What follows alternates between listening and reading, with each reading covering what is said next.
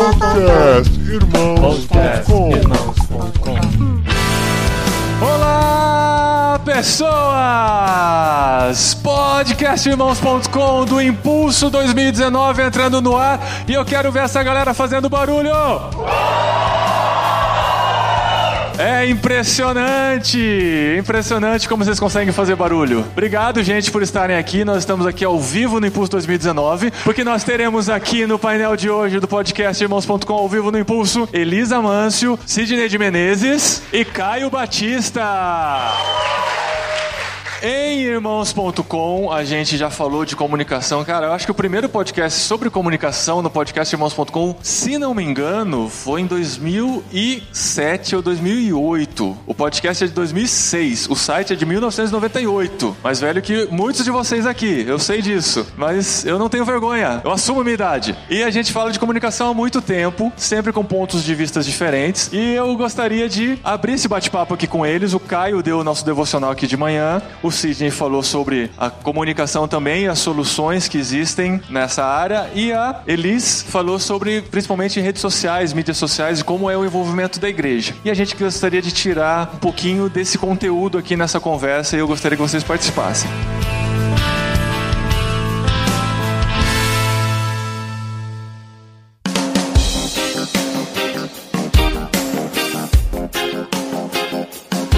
Favor, para quem só está ouvindo o podcast, a partir do Caio, cada um se apresente rapidamente, falando Maravilha. em poucas linhas o que faz e como se alimenta. Uma honra estar aqui, viu, cara? Alegria. Eu sou o Caio, sou pastor em Sorocaba, da Hub Sorocaba, uma igreja que nós plantamos há alguns anos, que trabalha com multilocais. É uma igreja contemporânea que tem esse desafio de dialogar com essa nova realidade. Também trabalho na área de comunicação, trabalhei fora da igreja nessa área, especialmente na área de planejamento digital, na área comercial, gerenciamento de contas, né? Quem trabalha com agência sabe e usa essa expressão, embora na igreja a gente não usa, né? Quem que é o cara que faz a gerência de contas. E depois houve esse encontro em algumas frentes como o CTPI e outras instituições. Hoje eu sou secretário de evangelização da Igreja Presbiteriana Independente do Brasil. Também um novo desafio aí para os próximos quatro anos. Estamos aí, Legal. vivendo essa nova realidade. Muito bom. Eu conheci o Caio no CTPI desse ano. O trabalho de comunicação que eles fazem lá é incrível. E a gente precisa do contato daqueles telões de LED, tá? Depois você passa pra gente. E só também falando sobre a questão da comunicação do CTPI, a galera que faz acontecer está aqui também. Tá aqui, muito bem. E também a minha equipe de comunicação do Hub também está aqui, o Rafa e o João. Muito A bom. galera tá aqui. Muito bem. Sidney, Então, meu nome é Sidney de Menezes, sou publicitário também. Nasci em berço cristão, sangue presbiteriano. Também nasci em berço publicitário, filho de publicitária. Então, desde 17 anos de idade aí também, em agência de publicidade. Mas desde quando, então, eh, eu entrei pra, com esse propósito de comunicar o reino. Comecei com grandes estratégias. Também sou eh, cofundador da plataforma em Church. Então, assim, sempre Legal. trabalhei com essa parte de estratégia para o reino, tá bom? Muito Prazer bom. colaborar. Elis. Elis é a segunda vez que participa do podcast. A gente já falou sobre marketing digital e redes sociais lá, depois ouçam. Programa nem muito antigo, né? Acho que desse ano já, né? Sim, é de maio, né? De maio desse ano, um programa recente. Ouçam lá. Bom, eu sou jornalista por formação, me especializei em comunicação digital, mídias sociais e marketing digital. Me converti na Igreja Batista da Lagoinha, em BH. Então falo mineirês fluentemente para quem está nos ouvindo também, né? Que vai estranhar o sotaque, porque aqui tem carioca, paulista, né? E, e mineiro. Mas eu trabalho já desde 2007, eu parei de contar os anos, eu achei melhor colocar a data inicial que fica Melhor, não é, é verdade. Paulinho? Desde 2007 trabalho com comunicação em igrejas. Comecei como voluntária servindo minha igreja local e hoje minha principal atividade é viajar pelo Brasil dando treinamentos e palestras sobre o uso consciente e eficiente da comunicação e do meio digital para a nossa geração. Além disso, eu trabalho em uma startup em BH, que é uma startup de tecnologia cristã, que é a Hitbel, que faz distribuição de conteúdo digital como podcasts e conteúdo para YouTube, Deezer, Spotify. E estou bem envolvida ministerialmente assim nessa questão toda de comunicação e tecnologia. E como eu não poderia deixar faltar, agora eu estou estudando teologia no Muito Seminário bom. Teológico Carisma em BH, porque a gente tem tempo, né? Então a gente vai encontrando mais atividades, mas fechando aí. Muito bom, gente, muito bom. Eu também trabalho com comunicação há muito tempo. Ultimamente não estou diretamente mais envolvido numa igreja local. Fiz isso até o final do ano passado. Inclusive, quando teve o impulso do ano passado, eu era era o responsável pela comunicação lá na Iba Viva, não sou mais, e hoje a gente está tentando auxiliar missões e igrejas de uma forma mais como uma consultoria nessa área e produzindo conteúdo também para a internet. Eu gostaria de começar com uma pergunta que eu sempre ouço e eu gostaria de ouvir a posição de vocês. Quando um pastor chega para vocês, uma igreja, ele chega e fala assim: ó, oh, a gente tem membros, a gente tem uma igreja vibrante ou não, e a gente gostaria muito de ter uma presença digital também. A gente gostaria de utilizar o que existe de comunicação para poder atingir outras pessoas a partir do trabalho feito na igreja. Qual é a primeira dica que vocês dão para um pastor de uma igreja que vem falar para vocês sobre iniciar alguma coisa de comunicação na igreja? Tem uma premissa básica do marketing, eu dou aula num curso chamado Método 3TX, que é do CTPI, que a gente trabalha essa premissa, né? Que é a identificação inicialmente do que você quer divulgar, o conteúdo. Quais são os conteúdos que a comunidade quer divulgar? Antes de você pensar numa atuação, é você identificar o que você quer divulgar enquanto ponto forte e não tão somente você sair metralhando para depois achar o que funciona e diante do que funcionar você investir. E nessa elaboração do que você quer divulgar, você pode usar elementos como a pesquisa, você pode usar essa pesquisa tanto na referência de outras igrejas como também a pesquisa interna, que é muito daquilo que eu falei da experiência do usuário, que é uma coisa que a igreja não leva em consideração. E identificando isso, você desenvolver o seu planejamento. A pergunta é o que você quer divulgar, né? É uma premissa básica quem faz faculdade de marketing, a gente aprende que essa é a primeira pergunta a ser respondida, né? Identificar o conteúdo a ser divulgado. Eu vou com o Caio, é justamente isso. Normalmente a pessoa pega o meio como premissa para depois inventar o que fazer, né? Não, então tem o Instagram, o que, que eu faço pro Instagram? Então você precisa ver o que você quer fazer para você descobrir o meio. O meio talvez seja você falar, cara, não vou estar no Instagram, não vou estar no Facebook. Talvez a estratégia seja você não estar no meio digitais. Por mais que eu acredite que hoje é muito difícil isso. Tive conversando com o pessoal da comunidade cristã de Curitiba e eles fizeram, por exemplo, uma plataforma como a gente, é uma igreja totalmente online, falando com pessoas de fora. E ele estava falando justamente isso, o Júnior. Falando, gente, eu fiquei impressionado. A gente entra nos perfis das igrejas e a gente vê a igreja comunicando com a igreja. Qual momento a gente vai começar a falar com gente de fora? Qual momento o cara que está com depressão ele vai entrar no perfil de uma igreja e vai falar: caramba, eu preciso disso aqui. Eu creio que é isso. É primeiro o que você precisa e depois o meio. Né? Eu acho que eu ouço essa pergunta pelo menos uma vez por dia, assim,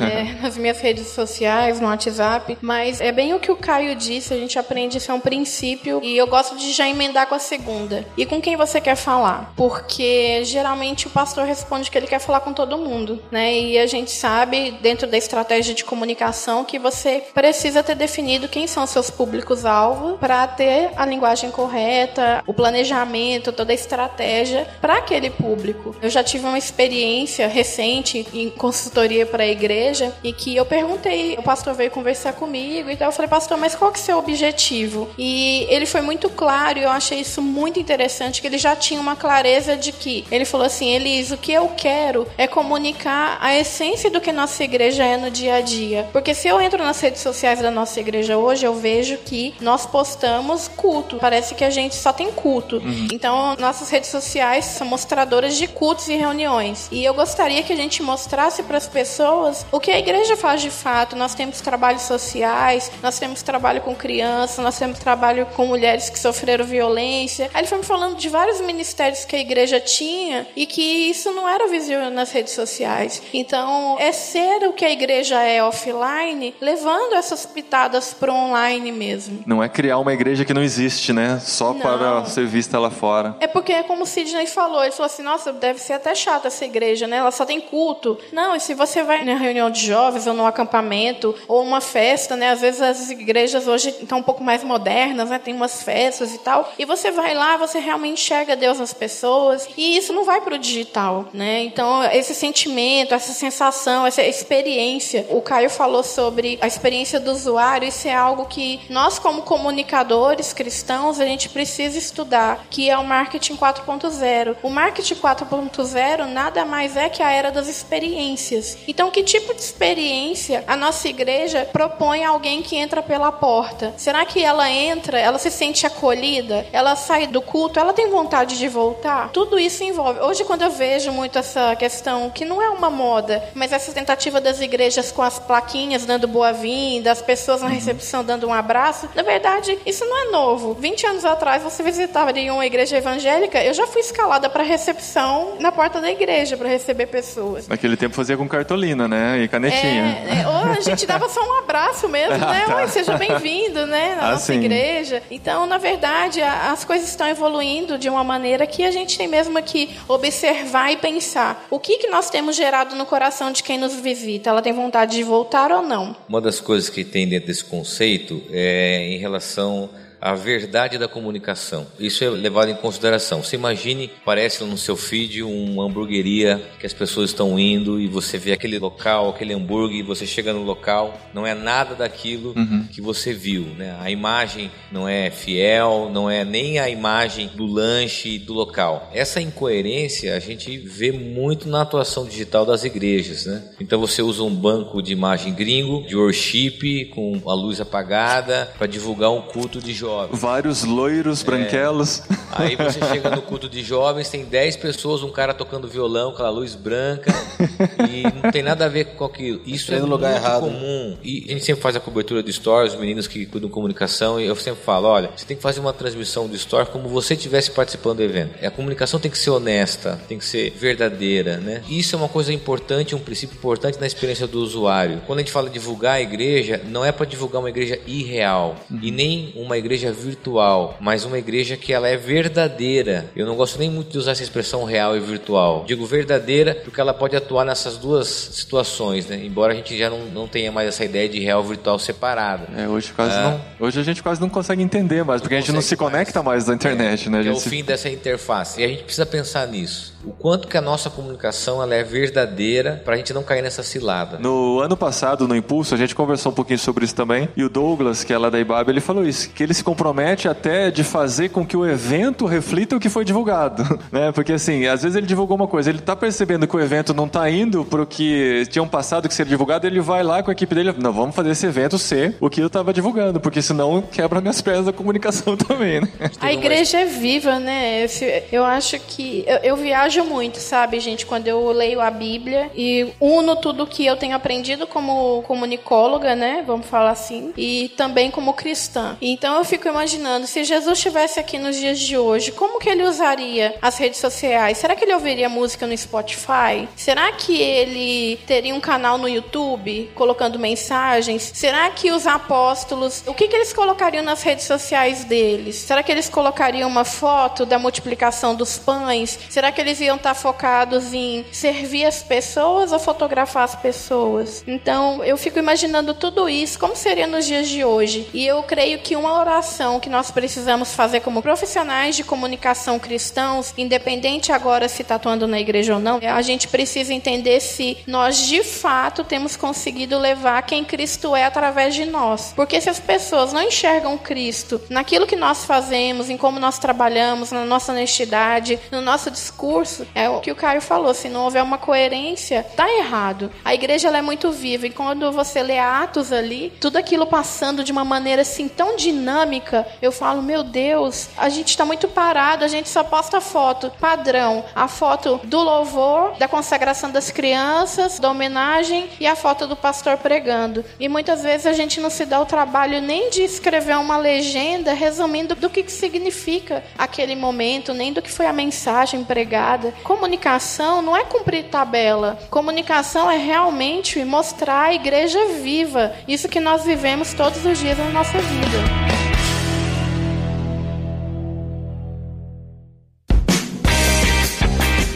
Oi, bom dia, meu nome é Ellen, eu sou de Timóteo, mas eu moro aqui em Campinas. Eu tô correndo risco, assim, de ser um pouco aquele tiozão chato do conselho da igreja, mas é uma dúvida honesta, assim. Porque às vezes eu ouço muito falar de, tipo assim, ah, é a mensagem antiga com os novos meios, né? Tipo assim, a gente vai adaptar o evangelho dos apóstolos nas mídias de hoje, tipo assim. Mas eu fico refletindo muito sobre qual que é a separação real entre meio e mensagem. Ou assim, a forma e o conteúdo. Será que é tão separado assim que a gente pode manter o conteúdo mudando a forma o tanto que a gente quiser, sabe? E aí pensando até no, no McLuhan, né, que é teórico da comunicação, sobre o meio é a mensagem e tal. E aí eu fico pensando assim, que a mesma mensagem, o mesmo conteúdo, ele pode ser absorvido e compreendido de forma diferente. Então assim, você vai uma pregação ou um pastor falando uma reflexão. A mesma pregação, ela pode ser vista na igreja, no culto, ou ela pode ser vista numa transmissão online ao vivo do culto. Será que é a mesma mensagem mesmo? Mesmo sendo o pastor falando a mesma coisa? Não tem a diferença de alguém que foi lá pra conviver com os irmãos, para depois sair com o pessoal, ou a pessoa que estava lá em casa, não se deu o trabalho de sair, estava no seu conforto, tinha ali on demand, várias opções de igreja, escolheu a igreja que ela mais gosta. Tipo assim, será que o próprio meio de comunicação não está transmitindo uma mensagem que significa alguma coisa também, sabe? E aí eu tava pensando assim, será que quando a gente escolhe os meios que a gente vai usar, a gente reflete o suficiente? Sabe o James Smith, que é um, não sei nem o que é, escreve livro aí, crente. É um autor. É. Ele tem os livros lá, Você é aquilo que ama, né? E a tese dele é Isso. assim, tudo que você faz, faz alguma coisa em você. Sim, eu então, assim, será ele. que a gente não tá usando uma coisa que tá fazendo alguma coisa, sei lá, alterando a mensagem que a gente quer É, mostrar? o jeito simples de falar sobre estrutura, o meio e mensagem, é falar que você decide a mensagem, a mensagem é a mesma dos apóstolos, pregada há tantos anos, a gente faz de uma forma diferente. Mas sem dúvida nenhuma, o meio utilizado, ele transmite alguma coisa também. Ele é uma mensagem. O exemplo que você deu é perfeito, da pregação na igreja. A experiência da pessoa que está aqui, olhando para a cara do pregador e interagindo com ele, folhando a Bíblia, é muito diferente de quem está em casa comendo um cachorro quente com a TV às vezes em segundo plano. Então, a forma de comunicar com certeza faz alguma coisa com a mensagem. Não quer dizer necessariamente que ela vai corromper a mensagem ou transformar a mensagem numa coisa totalmente diferente do que ela foi originalmente. Mas sem dúvida nenhuma existe um efeito no meio em que essa mensagem é compartilhada. Por isso que assim, por exemplo, a questão de podcast. A gente incentiva muito as pessoas a produzirem um podcast não somente com as mensagens da igreja, mas assim, utilizarem a mídia de podcast, o alcance que o podcast tem, a facilidade que se tem de ouvir para poder oferecer um outro tipo de conteúdo ainda que comunique melhor com as pessoas do que uma mensagem pregada do começo ao fim. Eu acho que essas coisas têm que ser muito pensadas, mas eu gostaria de não vou dar uma de Faustão e ficar respondendo as perguntas todas aqui. É interessante essa pergunta, eu entendi que ela quis perguntar, porque assim, vocês já ouviram aquela frase, pregue o evangelho e se necessário fale? Uhum. Ninguém sabe de quem que é o dono, tá? Dizer que é de Agostinho. É, todo mundo discute tá, isso aí. É, essa frase, ela vira um jargão para as pessoas. Eu até inventei uma frase lá na igreja sobre isso. Eu falei assim: ó, digitalize o evangelho e, se necessário, viva. Porque é uma contradição, não existe uma coisa sem a outra. Uhum. Né? Há alguns anos agora saiu essa ideia de que existe forma e essência. O Tim Keller é o cara que começa a discutir isso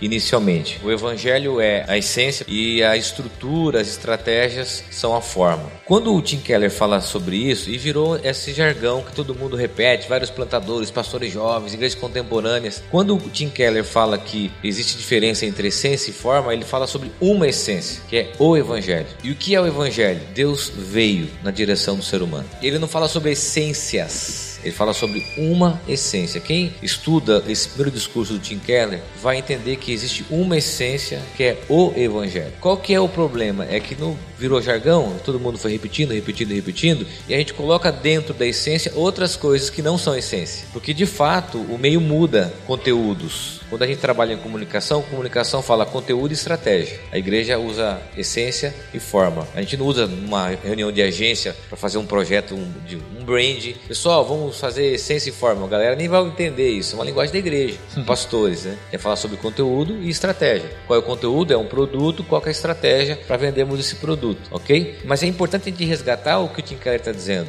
O evangelho é a essência, é uma mensagem. E que para o Tim Keller é a resposta para a transformação do meio. Você entende isso? O Tim Keller ele entende o seguinte: a cultura ela está em constante transformação. E ela estando em constante transformação, ela perde a sua referência enquanto essência. O que se responde a ela? O Evangelho. Mensagem de que Deus veio através de Cristo. né? Não somos nós, não é o que nós fazemos, mas é o que Deus faz. É uma essência. Acontece que nós vivemos numa linha tradicional reformada e a gente colocou outras coisas como essência. E aí a gente cria esse dispositivo de dizer forma e essência, mas a gente tem que resgatar que existe uma essência, que é a mensagem do Evangelho. E essa mensagem do Evangelho é a resposta para a transformação dos meios, das ferramentas. Essa essência, na verdade, é que não pode mudar na forma, né? É. Na É forma vão porque ter várias, Você essência não muda. coloca, vai acrescentando na essência outras coisas. Vou dar um exemplo aqui para mexer no. Ah, a pregação expositiva é uma essência. Aí a gente já começando a colocar, né? O Hans King fala que a gente transforma temporário em eterno, de acordo com os nossos valores. É um lado eterno. Eu acho aquilo importante e falo, não, não é da cultura. Isso aqui existe eternamente. Tudo que a gente acha é importante. Mas existe apenas uma coisa, que é a mensagem, que é o Evangelho. Que nós temos lá em João 3,16. Que Deus amou o mundo de tal maneira que enviou seu único filho para que todo aquele que nele crê não pereça, mas tenha vida eterna. É uma resposta, é um conteúdo. O que acontece que é o problema é que a gente aumenta a essência.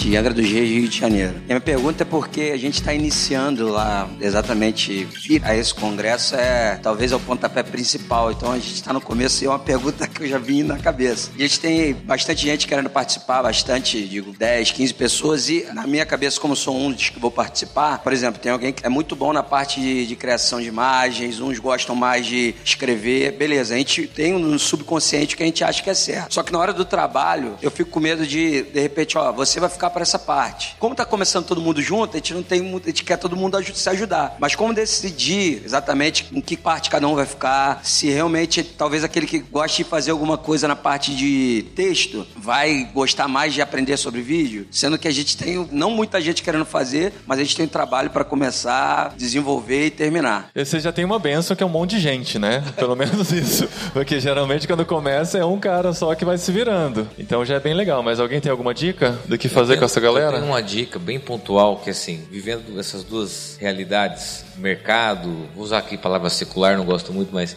é o secular e o evangélico, eu identifico um grave problema: processo, a falta de processo. Você tem que ter um processo, uma organização. Esse talvez seja o maior equívoco que eu percebo em eventos, atividades de ministérios de igrejas. Não se tem uma organização mínima dos processos. Quem trabalha em agência tem uma palavra que eu amei aprender no ambiente que chama-se tráfego, né? Uhum. Se não tiver processo e tráfego, você arrebenta a sua equipe. Tudo é para a última hora e aí você gera desgaste, relacionamento. Se você não sabe trabalhar os componentes de um tráfego, de um processo, você não consegue agregar a sua equipe e você vai perder voluntário, vai ter que trocar, chama de turnover, né? Ficar trocando toda hora porque não é organizado. Aí entra aquele negócio do pessoal pedir pastel, né? É. Dá um pastel e você não tem processo. Essencialmente, eu acho que o processo é a grande dica. Porque a gente acha que é só ter um monte de gente que gosta de comunicação que vai ser feito, entendeu? Se não tiver um cara que tenha uma cabeça organizada, que saiba montar processos, vai ser um monte de gente criativa rodando atrás do próprio rabo, né?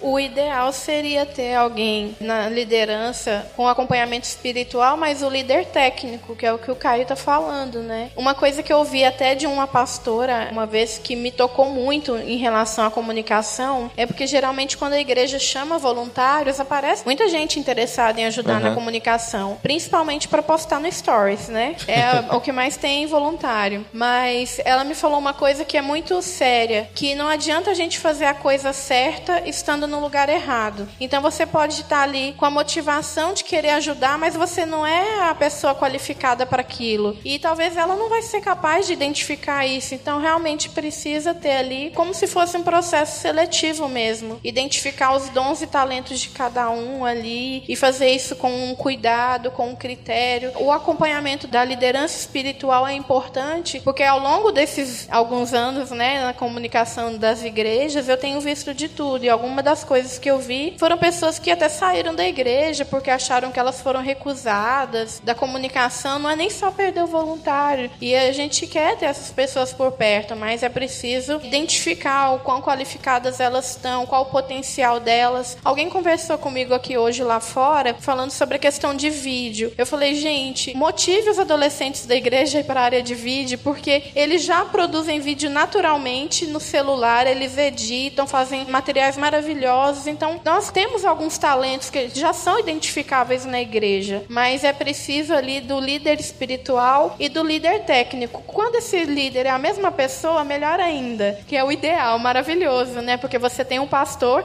como o caso do Caio, que ele é um líder espiritual e é o líder técnico. Então, ele tem como gerir a equipe e dar esse suporte. Mas se vocês não têm isso lá hoje, eu sugiro que vocês sentem mesmo com a liderança principal da igreja, para que seja definido todo esse alinhamento, como que vai ser esse processo, porque não é todo mundo não pode ficar no stories, todo mundo não pode ficar só em texto, só em foto, só em vídeo, ou na mesa de som, ou na filmagem, enfim, são várias áreas. E muitas vezes algumas ficam muito defasadas porque ninguém quer aquela área. Então a gente precisa identificar a necessidade ali da igreja local. Eu tenho conversado com muitas igrejas e o que eu vejo, inclusive até quando eu entrei você falou de que tem muita gente representando aqui igrejas com menos de 200 membros, né? Uhum. É, e aí quando a gente ouve processos, é, líder técnico, isso que tu fala, caramba, cara, eu não tenho essa realidade, né? Apesar de que ele já está começando bem com uma equipe, a gente não tem realidade, então você vai vendo sobre processo, vai vendo sobre um monte de coisa e fala, caramba, isso não é minha realidade. Eu trabalho, ainda tenho que chegar e tentar ajudar a igreja. E o que eu tenho visto em muitas igrejas, inclusive inclusive até grandes também, mas até as pequenas, a palavra é engajamento. Se você tem um time pequeno, se você consegue engajar bem, uma é que você vai atrair mais gente para aquilo. E o engajamento é uma cultura um pouco de startup também, que está indo para esse departamento da igreja. É que na startup você é o fotógrafo, mas no momento, quando você está tão engajado no motivo de comunicação, você consegue trocar para uma, uma, outra posição, porque você está tão engajado que você, ser fotógrafo, caramba, já chegou mais dois fotógrafos, eu estou tão engajado que eu vou escrever agora, porque é mais importante é o fim. É, então, assim, essa força do time é bacana. Agora, existem outras ferramentas também, falando de processo, inclusive a gente está soltando, se quiser acompanhar lá no nosso canal, church.com.br, lá no blog, a gente está soltando algumas ferramentas lá como o Trello, para ajudar nessa questão do processo. A gente até pegou e fez um processo de comunicação para a igreja, de organização, para você usar as ferramentas para poder se organizar. Mas essa cultura do engajamento é muito importante, eu acho, para poder montar um time cada vez mais forte. Quem trabalhou em agência tem o Run Run, a Zana, que é muito mais complicado para quem é fora do ambiente. Mas você tem o Trello, como ele falou, mas tem uma ferramenta que é muito fácil, que é o Google Keep.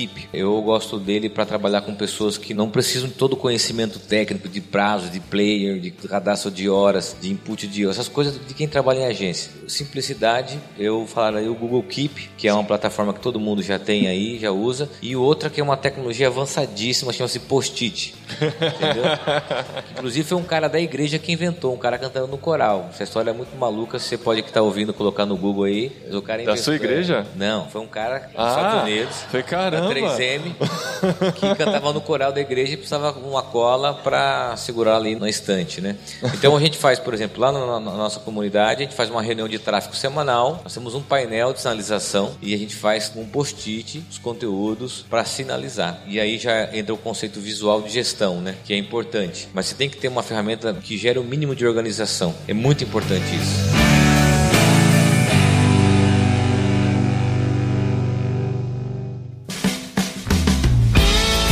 Dri?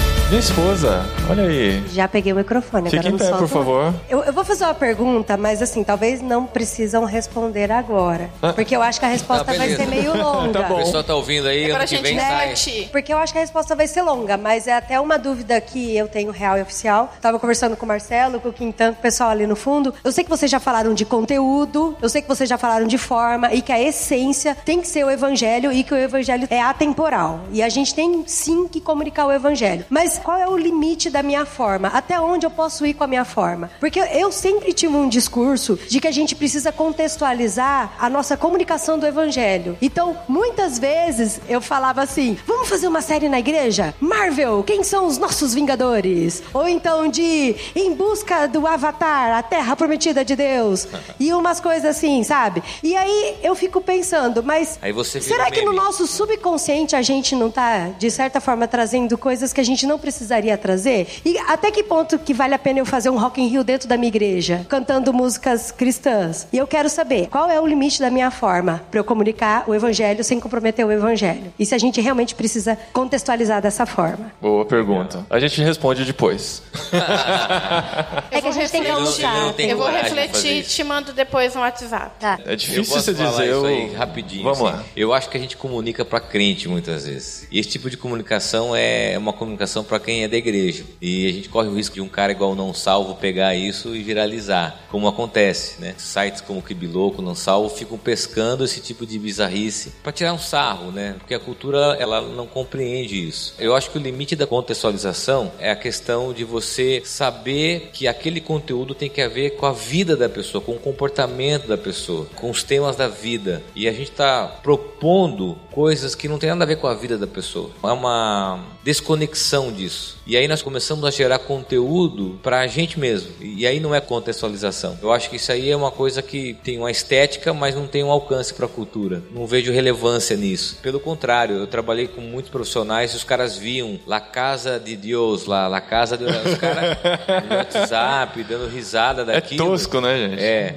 E não é isso. Não, não tem nada a ver. Eu vi, eu vi uma coisa de um cara que cuida da comunicação da Kenston quando eu estive lá. E eles têm um planejamento muito bacana bacana, é uma igreja referência para vocês verem, porque não é só a programação da igreja, é conteúdo da vida, é conteúdo da sociedade, é uma referência de comunicação digital, uma igreja de 16 mil pessoas, uma igreja assim, uma referência. Ele falou assim que a principal ferramenta de comunicação digital da igreja deles é o comportamento digital dos membros da igreja. Olha, Olha isso que aí. interessante. A experiência e o comportamento digital dos usuários da igreja reflete o conteúdo da igreja. Então, se o cara vê uma desconexão de um conteúdo lá, o cara divulgou um evento, do comportamento digital do cara, para eles aquilo é um gap, é um erro. Eles têm que encontrar coerência no comportamento digital dos membros. E isso diz respeito à agressividade, a fake news, e diz respeito a uma série de coisas. Olha que interessante. Esse cara podia vir aqui falar um dia no Legal. curso sobre isso. Né? Caio, o pessoal tá querendo saber como é que é o nome da igreja que você citou aí. Kingston É, Church. soletra. Kingston Church.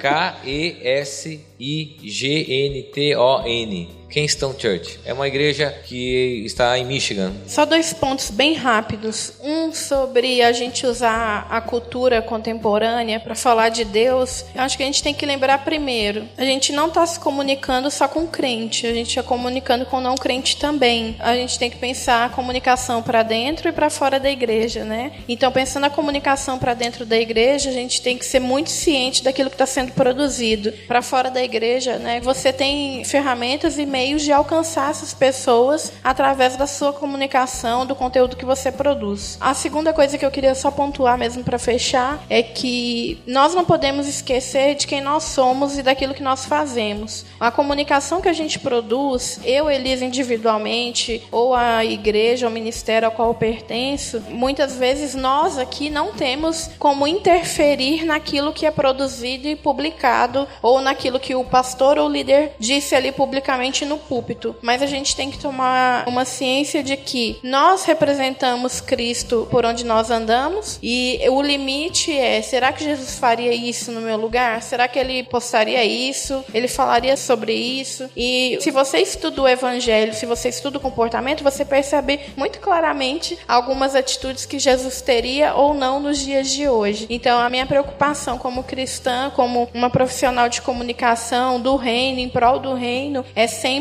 levar o evangelho para as pessoas, lembrando que eu não falo só com cristão, eu falo com não cristão também. Eu preciso alcançar essas pessoas. Meu nome é Cida, eu não sou da área de comunicação, sou de psicologia. Você tá aqui analisando a gente, tá bom. É, é porque, né, porque a gente tem- estuda vocês também, né?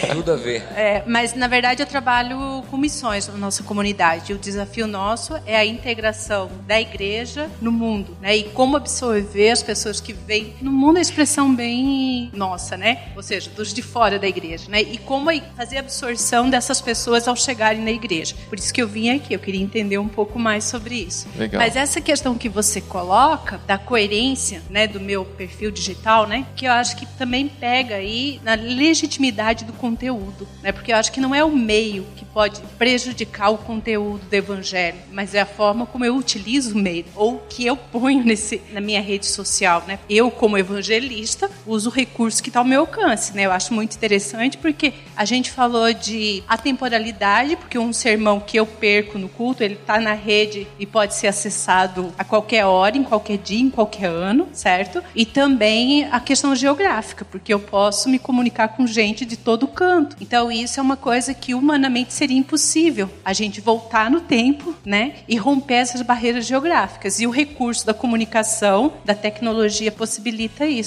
E o desafio é esse, né, como trabalhar com a igreja para fazer bom uso desse recurso, para fazer realmente um instrumento que glorifique o nome de Deus, né? Como desenhar isso e como trabalhar a igreja para isso, né? Porque a gente está falando muito do alcance de outros, né? Mas a igreja tem que ser alcançada nesse sentido para fazer um bom uso, não só a liderança, porque a gente tem visto muito isso também, a liderança voltada para esse objetivo de usar esses recursos para alcançar os de fora, mas os de dentro estão perdidos porque eles não estão entendendo, né? Então é um desafio para fora e para dentro. Eu só queria fechar falando de uma coisa que tem a ver com essa questão do comportamento das pessoas, principalmente dos cristãos, no ambiente virtual. Eu atendi um cliente que tinha um restaurante mexicano e na equipe eu tinha que, às vezes, pedir desculpa por causa do comportamento do segmento evangélico, invadir a página do restaurante contra umas imagens. Seja, nós estamos num momento muito delicado e a gente tem que entender que o nosso comportamento está atrelado ao conteúdo que nós postamos. Seja, Nós estamos num momento bem delicado em relação a isso. Esse é um ponto. Outro ponto, uma dica, pegando uma curva bem esquerda, assim, tipo 90 graus, é pesquisa.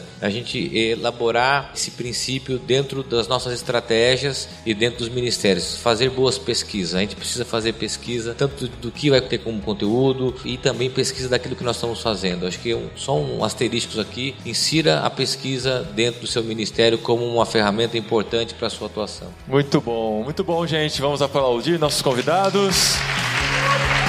Obrigado.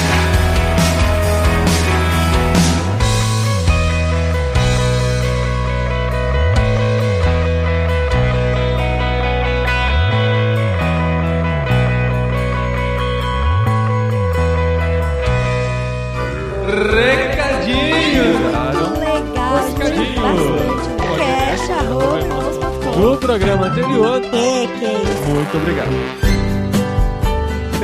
Recadinhos, esposinha! Recadinhos, esposinho! Muito bem, gente, estamos aqui nos stories também dos nossos melhores amigos, Sim. gravando os recadinhos do podcast irmãos.com que vai ao ar daqui a pouquinho. Ele já tá praticamente editado, só falta esse pedaço aqui que a gente tá gravando agora. É, mas o que são os nossos melhores amigos? O que são os nossos melhores amigos? O que são os Explica. nossos melhores amigos? Pra você que tá ouvindo o nosso podcast, a gente tem um canal de comunicação com os nossos melhores amigos através do nosso Instagram, onde a gente grava notícias pra eles, a gente vai falando sobre coisas exclusivas para os nossos melhores amigos. Como que você faz pra você ser um dos nossos melhores amigos? Nós aqui, irmãos.com, levantamos nosso sustento a partir de mantenedores, a partir de parceiros, de pessoas que apoiam o que a gente faz e por conta disso essas pessoas acabam ficando mais próximas e tendo alguns conteúdos exclusivos aqui em irmãos.com e inclusive nós estamos pensando em outras formas de oferecer outros conteúdos exclusivos também. Então, assim, o podcast Irmãos.com tem vários custos e a gente consegue suprir esses custos graças aos nossos melhores amigos, aos nossos parceiros e aos nossos mantenedores, né, amor? Então, muito obrigado a vocês que estão acompanhando a gente aqui nos nossos melhores amigos. Fiquem ligados, a gente vai fazer promoções e sorteios aqui no canal também. E para você se tornar um dos melhores amigos de irmãos.com, clique no link aqui no post, fica fácil. E você escolhe quanto que você consegue contribuir por mês para que o podcast seja cada vez mais efetivo e relevante no nosso conteúdo aqui na internet. Ou se você quiser também, pode falar diretamente com a gente através dos nossos canais, ou do Instagram ou do Facebook. Manda um direct aí pra mim ou pro Paulinho Dri de Gasperi, Paulinho de Gasperi, e aí a gente explica pra você como ser um dos nossos melhores amigos. Ou do canal oficial de irmãos.com mesmo no Instagram. Inclusive, gente, nós estamos pertinho de chegar nos 10 mil seguidores e a gente tá na Mais campanha conhecido aí. como 10K. Os 10k, onde você pode fazer o arrasta pra cima e ter a possibilidade de colocar mais textos também nos posts do Instagram. Faltam só 500, estamos na reta final, então ajude a compartilhar, a divulgar as nossas redes sociais, principalmente o Instagram, onde nós estamos produzindo mais conteúdo ultimamente. Então marque nos seus stories, siga arroba irmãos com, pra gente ganhar um pouquinho mais de seguidor aí. Entre com a gente nessa campanha. E, gente, vocês sabem, nós estamos toda semana produzindo conteúdo aqui. A gente tem a nossa série Literário, que a gente vai gravar semana que vem para entrar daqui duas semanas, sobre o livro Discipulado. Todo mês tem um livro novo para você. Nós temos também a série Jet Que na semana passada nós conversamos com uma brasileira lá em Madrid, programas muito especiais. Já são sete programas no ar e todo mês a gente vai para um lugar do mundo para conversar com profissionais cristãos que estão ao redor do mundo, trabalhando e fazendo o nome de Jesus ser mais conhecido nos lugares onde estão. E eu quero ler um e-mail aqui do Rodrigo Luz, que está no nosso grupo do Telegram. Se você ainda não faz parte do nosso grupo no Telegram, o link está aqui no post também. Ou procura por irmãos.com no próprio Telegram. Lá a gente tem o grupo onde a gente bate papo e o nosso canal, que é uma lista de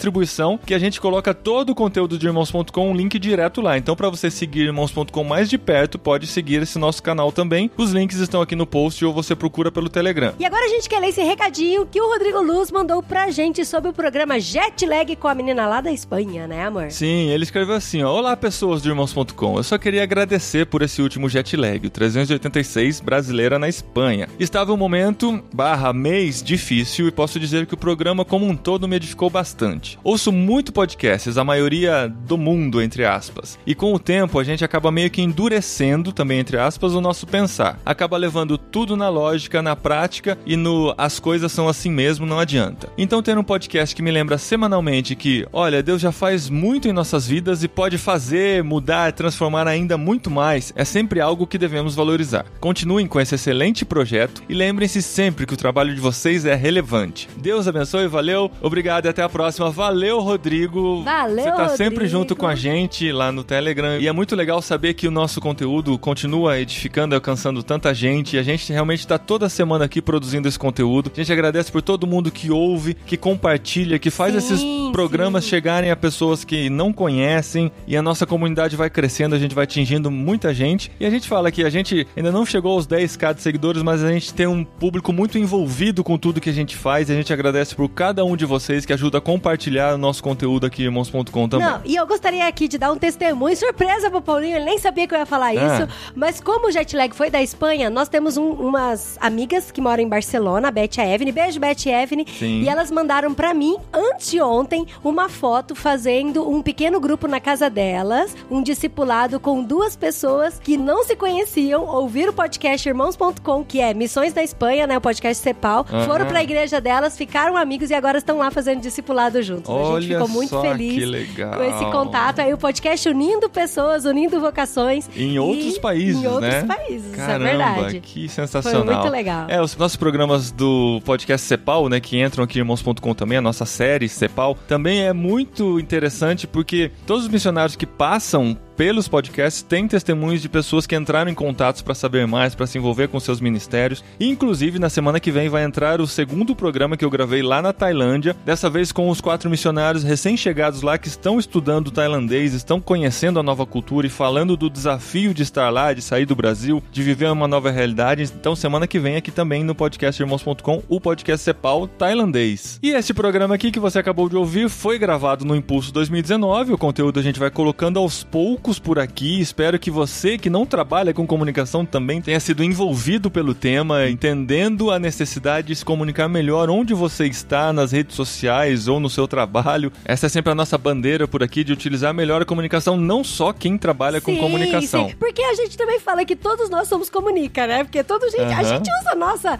redes sociais, nossos stories, nosso Facebook, porque a gente tá comunicando. E a gente comunica aquilo que a gente vive. E a gente tem que viver o quê? Tem que viver Cristo e comunicar Cristo. Então, eu acredito que essa série aí do Impulso também tá fazendo diferença na vida de muitas pessoas, viu? E se você quer aprender mais, a gente tem feito algumas oficinas. Eu sei que é mais específico para a região aqui, embora tenha vindo gente de um pouquinho mais longe do que a região de Campinas, tinha um pessoal de Barueri que está acompanhando todas as nossas oficinas. Através do Impulso estamos oferecendo capacitação também. Já fizemos a oficina de fotografia com o Marcos Tashikawa. No último sábado fizemos a oficina de vídeo com o Ariel Jaeger, agora ele está falando Jaeger, mudou a Pois é, pronúncia ele do...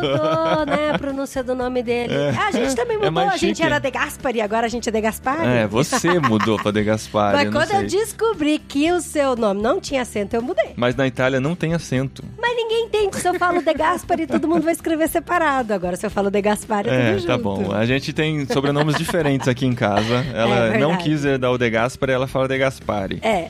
Também, é, pode ser que soe mais italiano também, né? Mas enfim, a gente ainda tem uma última oficina ainda neste ano. Tem a ver com o tema de hoje. A gente vai falar sobre redes sociais e marketing digital. Vai ser no dia 5 de dezembro, na PIB Campinas também, oferecido pelo Impulso e todo mundo que quer participar pode se inscrever. Para se inscrever, entra em irmãos.com barra oficinas. Lá tem a última oficina para você clicar e fazer a sua inscrição e garantir a sua vaga. São poucas vagas restantes, Gente, então corre lá. poucas vagas, porque vai ser algo bem prático, bem de discussão. Marketing, redes sociais, faça essa oficina e remember, remember, 50 December.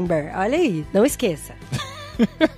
Tá bom, então. Então corre lá, gente. Vamos divulgar melhor o conhecimento da palavra de Deus que o Espírito Santo nos dá para distribuir isso para outras pessoas que não conhecem também. Vamos fazer a missão de Deus na nossa vida e investir cada vez mais em missões, descobrir a sua vocação. É isso que a gente quer aqui nos nossos podcasts de irmãos.com. E até a próxima semana com mais um podcast missionário aqui na sua timeline. E seja um dos nossos melhores amigos.